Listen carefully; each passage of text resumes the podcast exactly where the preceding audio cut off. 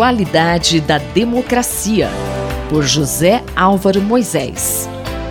Professor José Álvaro Moisés, uh, faltando agora 11 dias até as eleições, qual o significado desse momento, professor? Bem, eu acho que é preciso considerar que essas são as eleições gerais mais importantes desde todo o processo de redemocratização do Brasil que ocorreu a partir dos anos 80 e que levou ao fim do regime militar que durou mais de 20 anos. Né? São as eleições mais importantes porque, no conjunto, da, desde a da redemocratização, nesse momento há uma ameaça à democracia. E, num certo sentido, o resultado dessas eleições vai ter um impacto em relação a esta questão. Né? Eu acho que a gente tem que considerar que eleições embora não sejam a única coisa que importa para a democracia, elas são um dos elementos mais importantes da natureza do regime democrático.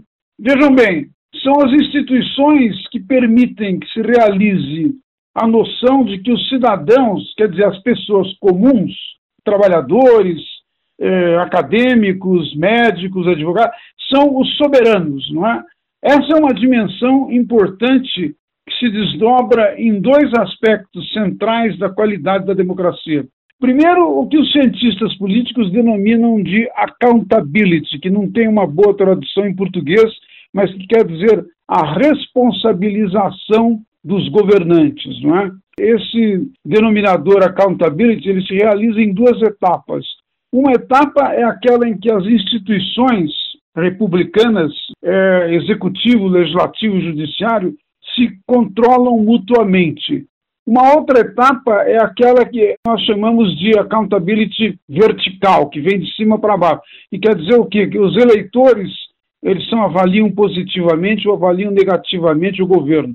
E desse ponto de vista, através do seu voto, eles influenciam.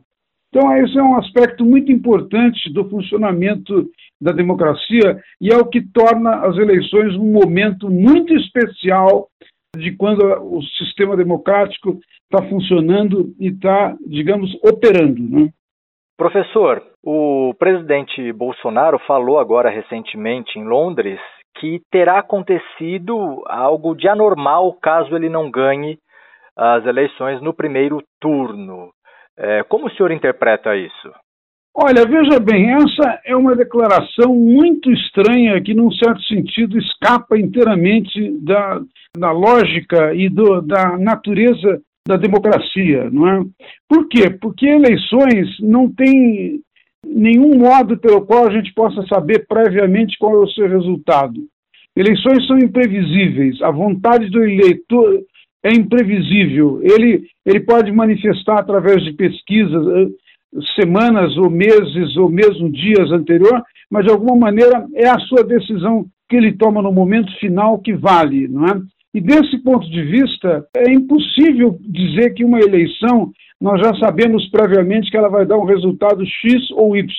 Quer dizer, que ela necessariamente elegerá um político ou outro, não é? É impossível dizer isso. Então, é muito tem uma presunção autoritária imaginar que ou a eleição tem o resultado que se espera que seria da eleição de um determinado político, ou então isso significa que elas foram fraudadas ou que tem algum problema com o Tribunal Superior Eleitoral ou com a Justiça Eleitoral. Nada disso está em jogo no Brasil e é muito grave que o presidente da República tenha feito essa declaração, porque é um indicador de duas coisas. Primeiro, ele está percebendo que provavelmente pode perder as eleições e pode perder no primeiro turno. Mas o segundo indicador é de que ele está se preparando para não aceitar os resultados. E isso é muito grave para a qualidade da democracia. Obrigado, professor. Eu, Gustavo Xavier, conversei com o professor José Álvaro Moisés. A qualidade da democracia, por José Álvaro Moisés.